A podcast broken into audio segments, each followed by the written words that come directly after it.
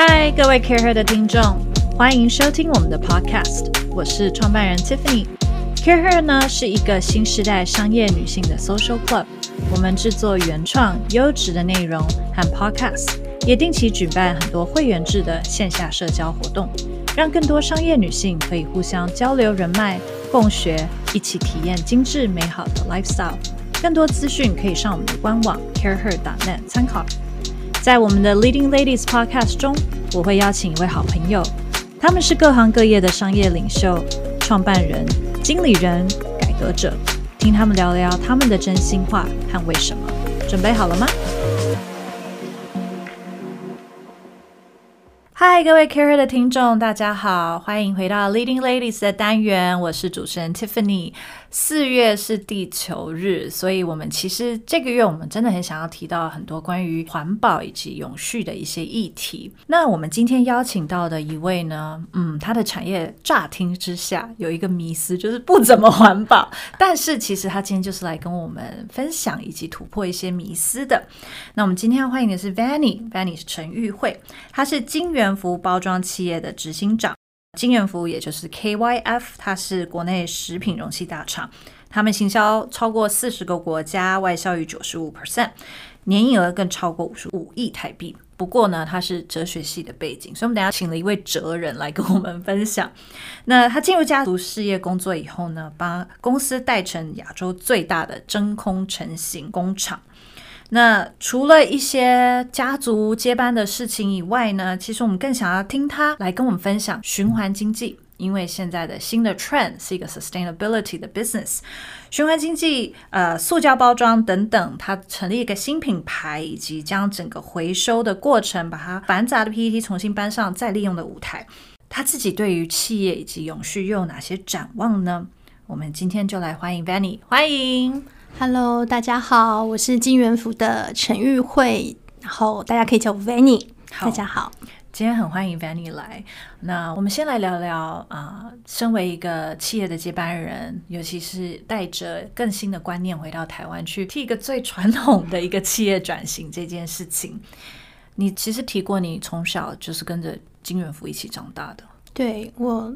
其实三岁就开始帮家里接电话，所以是童工出身。对，对，我是童工。OK，所以从小跟着金元福长大，然后你真的是见证父母那一代，嗯、然后把它建立起来，然后到后来因为啊、呃、家里的一些变故，必须强制接了班。嗯、那做这个决定的那一刻，你还记得你那时候的思绪是什么？你有没有觉得害怕或想要逃避过？嗯，应该说。在爸爸的规划下，其实我们大学毕业之后，然后我进了外贸协会，受了训练，嗯、然后我就进了公司开始上班。嗯、所以我的唯一的一份工作就是都在金元福。嗯，我整个履历里面就是金元福公司。然后，嗯，爸爸属意是让弟弟接班，然后但是我一直都在公司工作。嗯。他是希望我辅佐弟弟，所以我不是马上面临接班的这个 challenge。嗯、对对，那就是其实我在公司也工作了一段时间，大概我跟我跟在爸爸身边工作也十六年啊、哦，好久哦。对，所以呃，公司就是从没有外销、没有国外部，然后我进入公司开始建立，然后到嗯，我跟在爸爸身边十六年，然后把国外部建立起来。然后爸爸离开，嗯、弟弟离开，然后我就把公司接起来。嗯，对，所以，嗯、呃，说是，嗯、呃，也不是说完全马上就是被逼着接班，然后完全不懂。嗯、其实我在公司也工作了很长的一段时间。嗯，对，然后只是说，嗯、呃，那个心态上的调试是以前好像有一个人陪着你，对，可以做决定哈，就是有一个，嗯、呃，你还有一个。兄弟姐妹可以陪着你，然后两个一起 share 这个责任。对，然后到后面你好像自己要全部自己一个人扛。嗯，那个转折是差在这个地方。嗯嗯嗯，对。那你后来怎么去调试这件事情？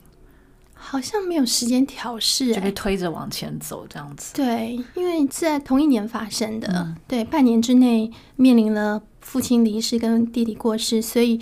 你好像你没有太多的时间去想太多的事情，嗯，然后你就在半年之内，你要面对很多的事情，对。然后那时候刚好我们第三个厂新厂也正在盖，嗯，所以呃，你只有逼着自己去把它接起来，嗯、然后你也不能往回看，嗯，然后你也不允许自己掉泪，你好像不能让自己软弱，对，对，你好像觉得你一掉泪，你一旦塌下来的那一刻，你好像很怕自己没有办法再坚强，嗯，所以你就撑着继续往前，然后就一路走到现在。哇，也多少年了？嗯，今年第六年。第六年，嗯，有时候在这样的情况下，会看到女性的一些韧性，就是我们的一种 resilience 去面对这些事情的时候。对，我觉得这也很感谢。我觉得当了妈妈之后，好像、嗯、对人家说为母则强，我真的觉得是这样子。如果我今天还是一个。就是大小姐没有，就是孩子在爸爸保护的羽翼下，我自己不是一个母亲的情况下，可能我都很难想象说我自己有没有办法去扛起这一切。嗯、对，对，那因为我已经自己是身为一个母亲，然后也是一个单亲妈妈，我自己一个人照顾小朋友，嗯，所以我在同时要兼顾家庭还有事业的情况下，我觉得为了我的小朋友，还有为了我的员工。为了我父亲的一生的志业，嗯，呃，再怎么样我也要撑下去。嗯，你其实十六年跟在爸爸身边，嗯、所以你其实在，在呃进入家族事业这件事情，在接班这件事，其实是蛮明确，至少会参与。先不管是不是那时候一开始的想法有没有要 要完全的接起来，但是至少是一直在参与的这个过程。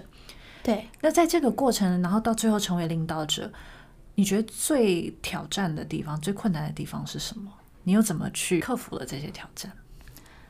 其实我一直不喜欢商业啊，啊真的，到现在也是吗？嗯，这几年我一直在学习怎么当老板，嗯，怎么当一个领导者，嗯、然后。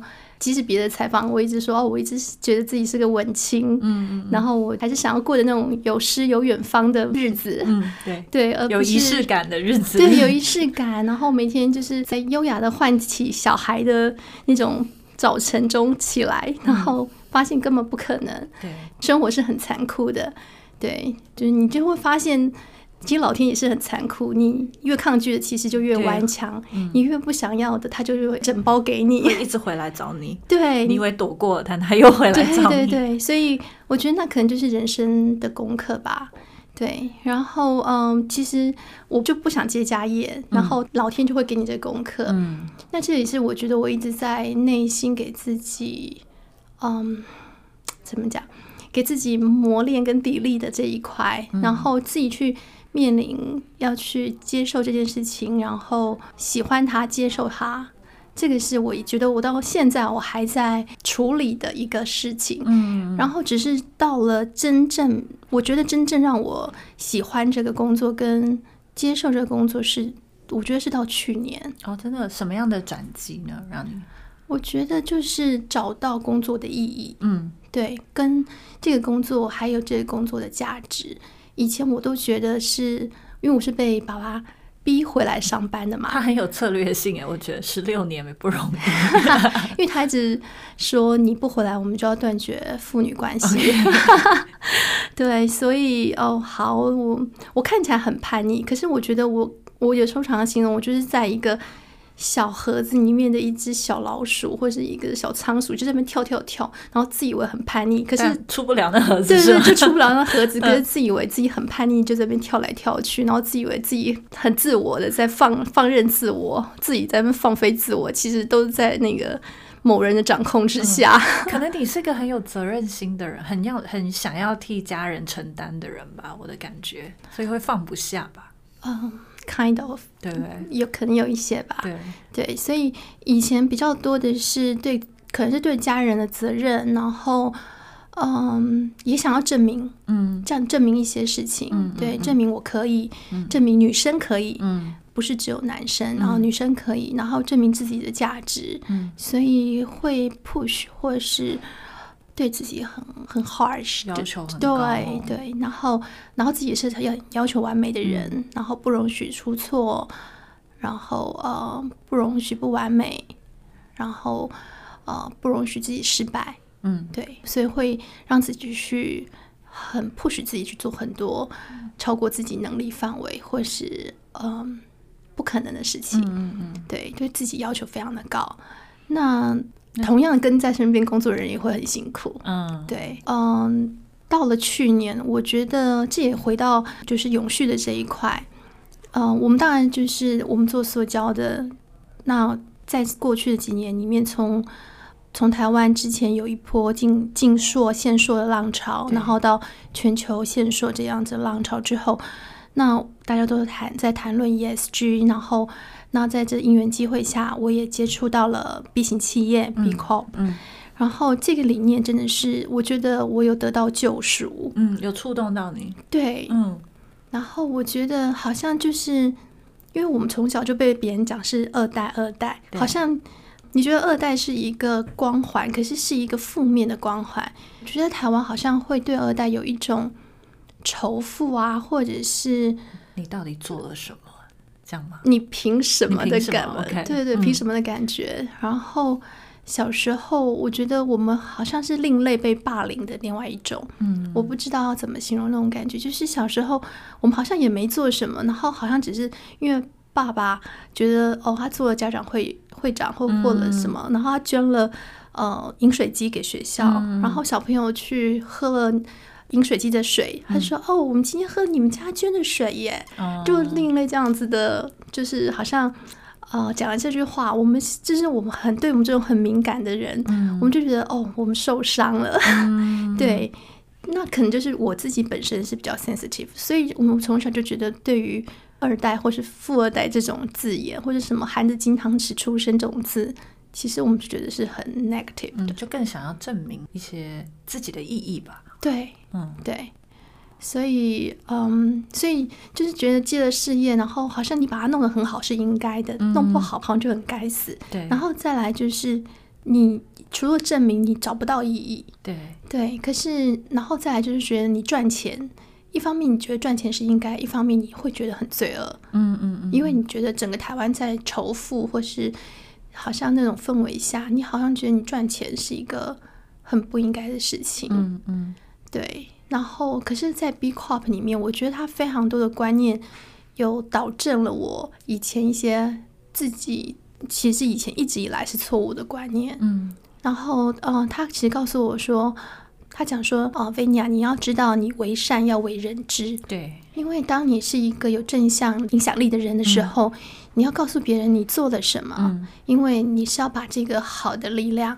带动累积出去，对，让别人知道，嗯、然后一起让这个社会有一个嗯往正向的方向走，对。对，对，然后或者是说，其实你可以越环保，你可以越赚钱，然后你可以越环保，环保然后你可以帮助更多的人。你不要觉得赚钱是一件不好的事情，嗯、对你反而是你 benefit 你的员工。然后 benefit 这社会是对，因为我们有诚实的纳税啊，然后我们是做对世界好的事情。那你为什么要觉得 s h o f 对罪恶？对，所以我就觉得，哎，有些观念就是在这个这个 B Corp 里面，真的我觉得对我自己有得到救赎。嗯嗯，对。所以去年接触到了这个观念，然后你也着手开始去进行，啊、嗯哼呃、一一连串的一些一些啊、呃，算是提升跟转型，甚至成立自己的品牌。嗯、我不我想先请 Benny 给塑胶一个平反的机会。塑胶包装这件事情，嗯，要怎么样在一个环保的框架下，或者是怎么样让它去有在永续上面做到一些事呢？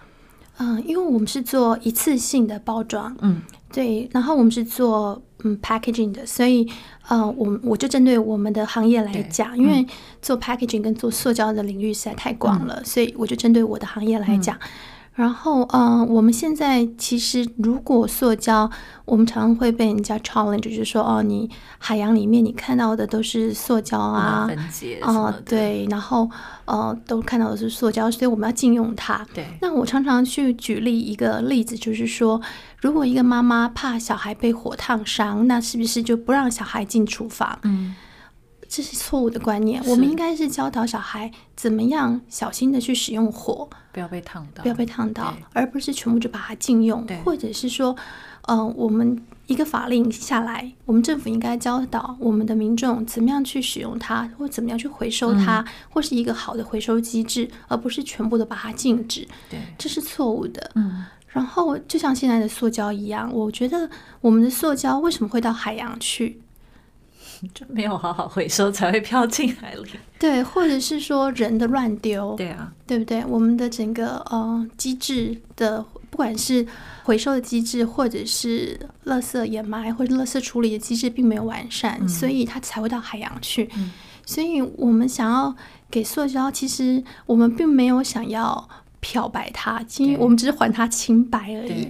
对，所以呃，塑胶其实我们好好利用它，它其实是可以回收再利用的。嗯、那当然，我们会针对是以我们公司来讲，我们就是针对 PP 跟 PET 的这两个材质。嗯、那 PET 就是我们最常看到的那个环保的那个呃保特瓶的瓶子。OK，对，所以 PET 这个 bottle 其实。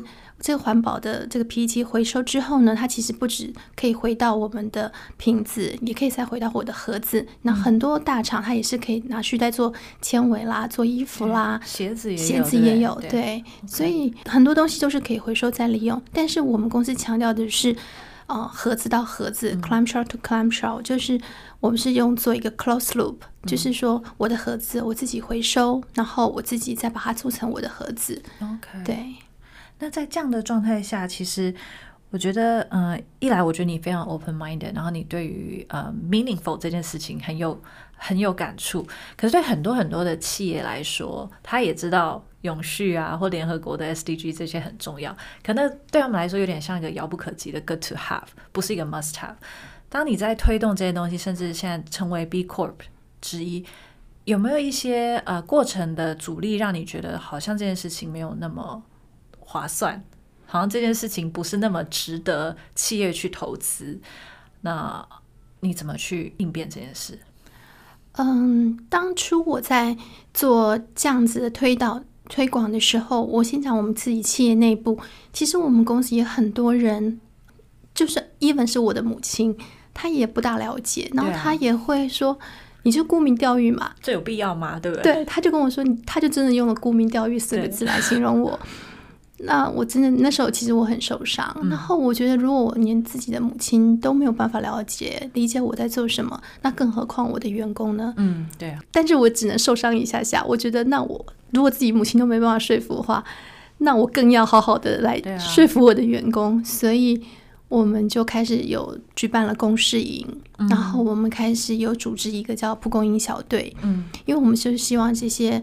知识跟 knowledge 或是改变的力量，嗯、就像蒲公英一样，我一吹，然后它散发出去，嗯、然后它可以在四处开花。然后你真的是一个哲学系的哲人，连名字都如此的优雅。谢谢，因为我真的不知道怎么，因为我觉得我自己一个人推动，啊、而且是 top down 的这种推动太辛苦了。你需要 ambassador，然后而且我，而且对我希望就是这种是要从。up，对，对，这种才这种力量才可以真正推动，嗯、然后才有他们之间才有影影响力。所以我就先找了几个小种子，然后他们就去组织一个蒲公英小队，嗯、然后他们就去，嗯，公司我们就把他们组成不同的 group，、嗯、然后我们每个啊每个礼拜，然后我们就把所有的员工，所就是 even 是我们的呃外籍员工，我们也让他们来听。我们这样子的教育训练，嗯、然后告诉他说，公司为什么要做，为什么要进行 B Corp，、啊、为什么要参加 B Corp，然后为什么要做这些循环经济，然后我们就用讲故事的方法，然后用卡通影片的方法，哇，好用心哦！然后告诉我们所有的员工，嗯、我觉得如果我们自己员工都不知道公司在做什么，嗯、我们根本也不去，也不用去跟别人讲了，嗯，因为我觉得我们把我们五百多个员工都教育好，他回去再影响他的 family，对，这样就够了。然后这花你多久时间啊？其实我们三个场，我们现在正都在进行中，因为我们每个月有不同的 topic，嗯，然后可能今天讲用呃，今天讲呃 SDGs，然后这然后下一次讲 B Corp，然后下一次讲嗯、呃、不同的 topic，所以我们这就是一个循环，一直讲一直讲，我们就是三个场都一直讲不同的 topic，然后对，这就是一个 non-stop 的旅程。啊、因为教育一个新的观念，或者是这是一个非常 ongoing，没有办法立即。的事情，然后我觉得也也需要领导人愿意投资时间跟成本进去，让员工去了解。嗯，以前我们都会觉得说，哎，不要不要浪费时间了，啊、大家赶快去上班，赶快对。可是大家就不要呃，就或者是说利用他们下班时间，可是下班时间根本没有员工会想要利用他们自己的私人时间来上班、啊、来上课，嗯、所以我们现在就是用上班的时间，嗯、让他们来一个小时、嗯、来上这样子的课，嗯、然后利用呃公司的，我们就让他有一个比较 friendly 的环境，然后他们来上这种比较轻松的课，让他们在呃比较。没有防备的心情下，慢慢的被我们洗脑。那你现在看到怎么样的成效？我觉得他们比较了解公司在做什么，嗯、然后为什么公司要这么这么做，然后公司为什么要朝这个方向走。对然后，嗯，刚刚回到您刚刚的问题，是不是 must have？、嗯、我觉得是一定要的。嗯，是不是一定要这样投资？一定要？我觉得是一定要。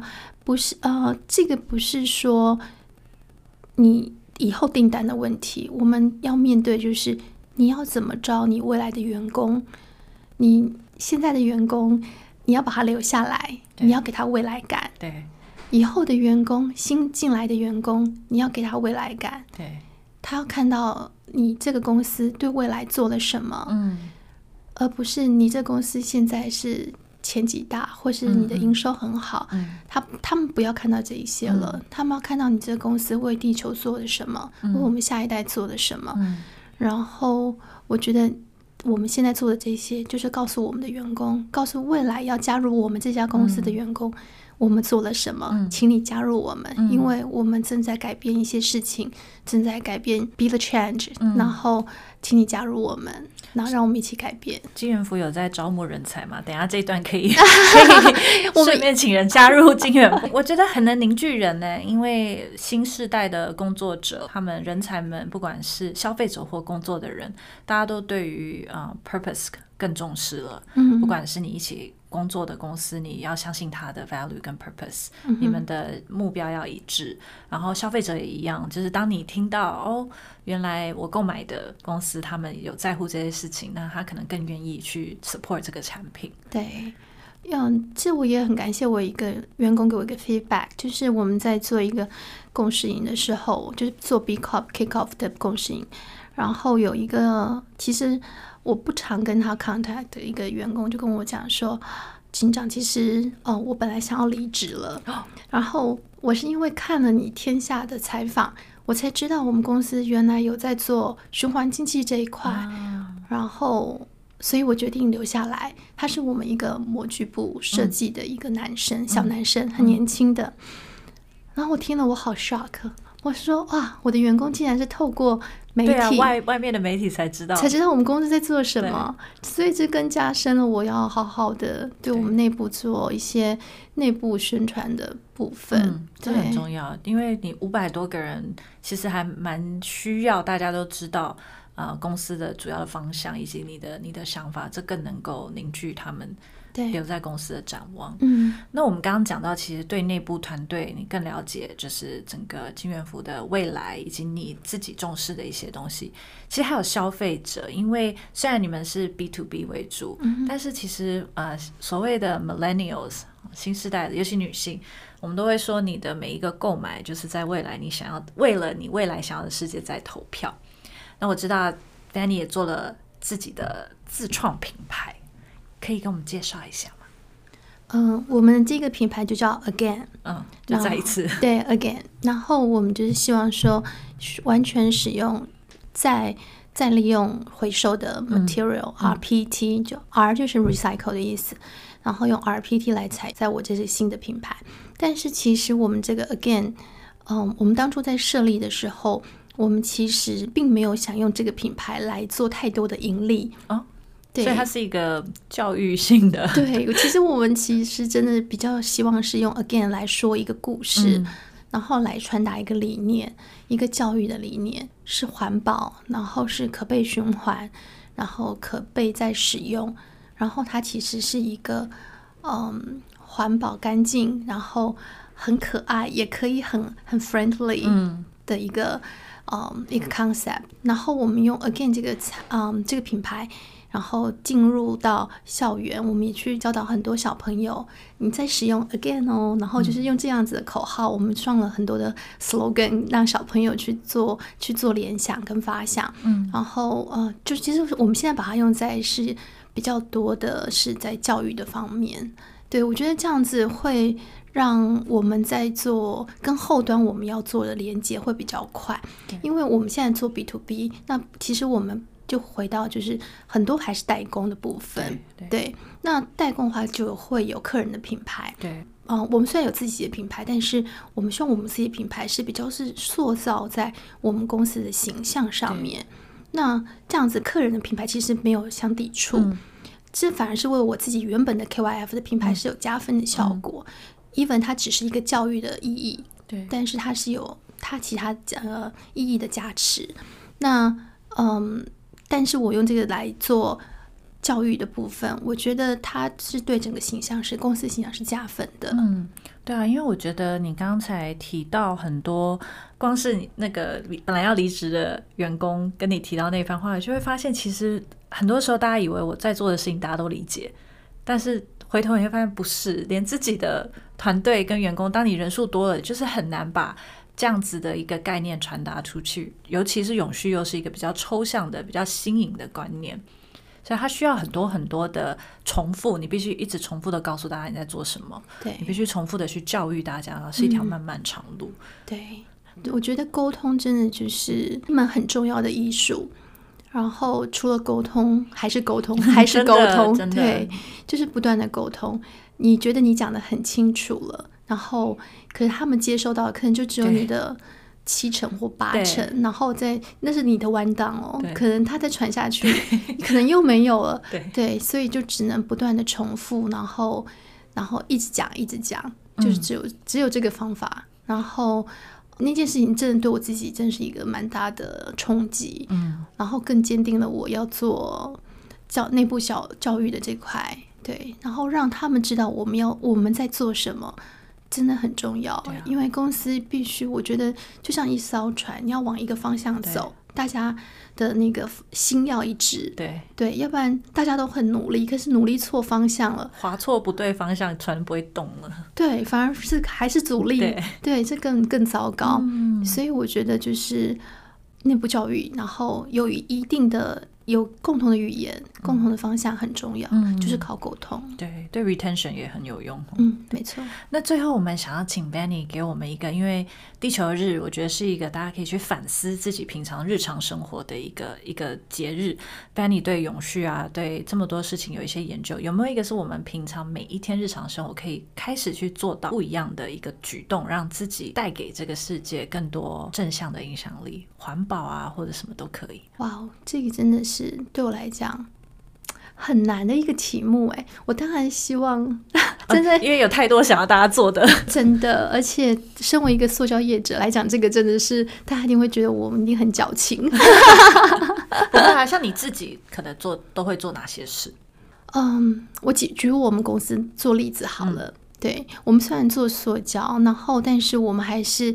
在我们本业里面，我们尽量做到三 R，嗯，就是 reduce、reuse 跟 recycle，嗯，嗯，然后大家也可以把这个落实在自己的生活中。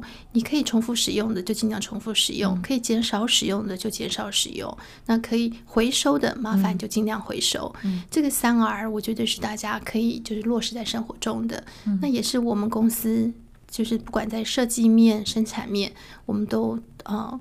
实际在进行，也努力在做的部分。那我觉得这也是大家可以落实在生活中的，对，好，跟大家分享。谢谢，谢谢，我们很谢谢 Vanny 今天告诉我们这么多关于 B Corp，甚至是接班以及在塑胶业啊、呃、很多很多你的 insight。那我觉得大家其实身为很多，我觉得对很多女性领导者来说，他们应该也会更能够跟你有共鸣的是，其实你有很多要跟员工沟通、跟消费者沟通的这种。这个是一个很重要的软实力，也是一直被大家忽略的事情。那最后，说不定大家的小朋友在学校有接触到 Again，大家就可以想到 Vanny。谢谢。好，我们再次谢谢 Vanny，谢谢，谢谢你们，谢谢。